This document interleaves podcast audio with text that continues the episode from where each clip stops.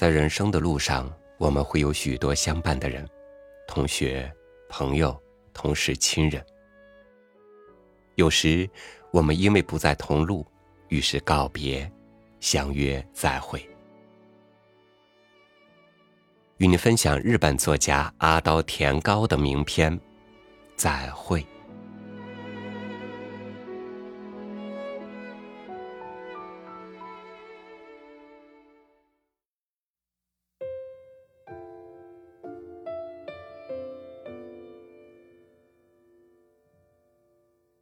和冯军相识成友是在高中一年级的时候，校园里樱花正纷纷飘落，雪一般白白的花瓣。你将来打算做什么呀？我这么一问，坐在我旁边座位上的冯军便露出看起来颇带孩子气的龅牙，不好意思的笑了笑。我。希望能考进医学院。啊，这倒真巧，我将来也想当医生啊。呃，你打算考哪一所大学？目前也只打算考 A 大学的医学院。你呢？我也一样，只不过因为志愿相同、志趣相投，我们立刻变成了挚友。想进入医学院可不容易，我们互勉互利，也彼此竞争。岁月匆匆，高中生活也近尾声，大学入学考试的季节眼看也日渐逼近。我们，我和冯军，也都照当初所预定的，向 A 大学的医学院报了名，拼了！如果我们两个都能上榜，那该多美！准会的，我们在 A 大学的校园里再会了。好，一定要啊！会的，一定会。我们就像小孩子一般，勾勾手指头，相视相约。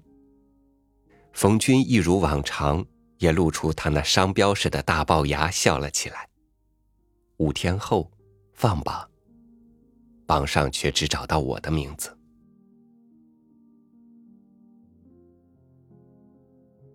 真叫人难过。那也没办法，我的实力不够。不不，那是运气不好。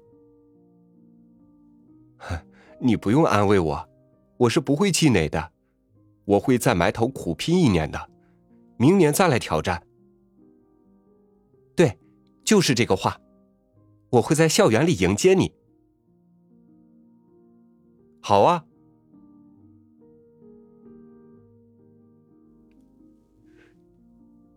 进了大学之后，和冯军见面的机会也就不太多了，偶尔打个电话给他，他似乎总是在苦读、猛拼似的。入学考试的季节再次来临。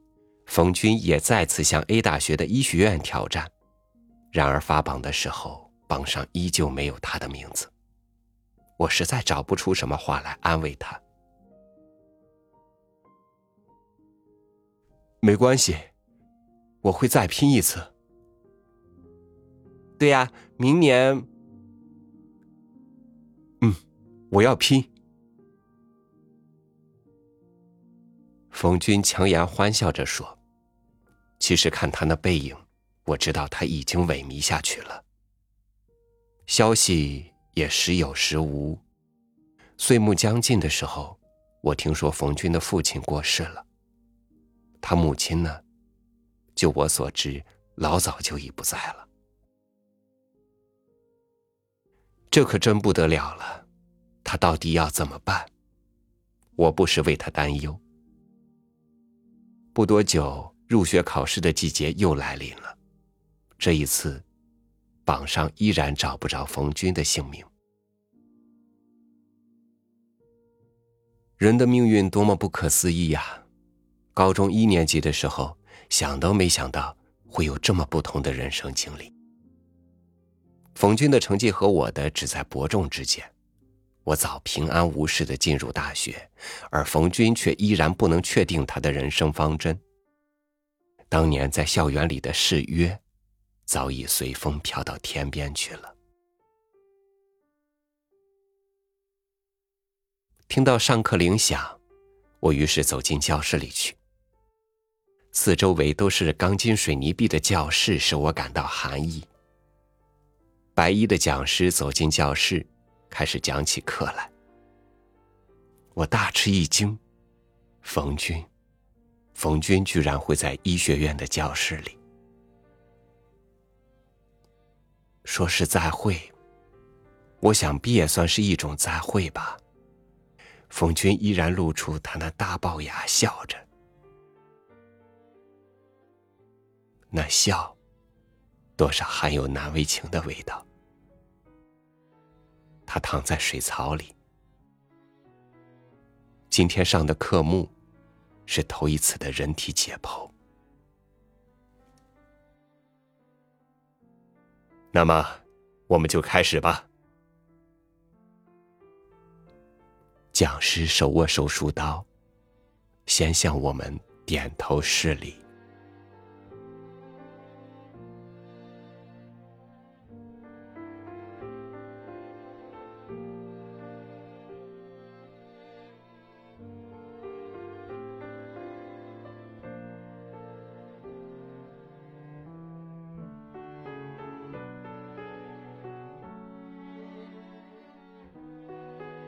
生命的旷野危机四伏，没有一条前程既定的路。人类一路开疆拓土，成了万物灵长，而你我作为个人，要怀有多大的力量，才应付得来这变幻的人生呢？无论如何，生，就是一切的希望。感谢您收听我的分享。欢迎您关注微信公众号“三六五读书”，收听更多主播音频。我是超宇，晚安。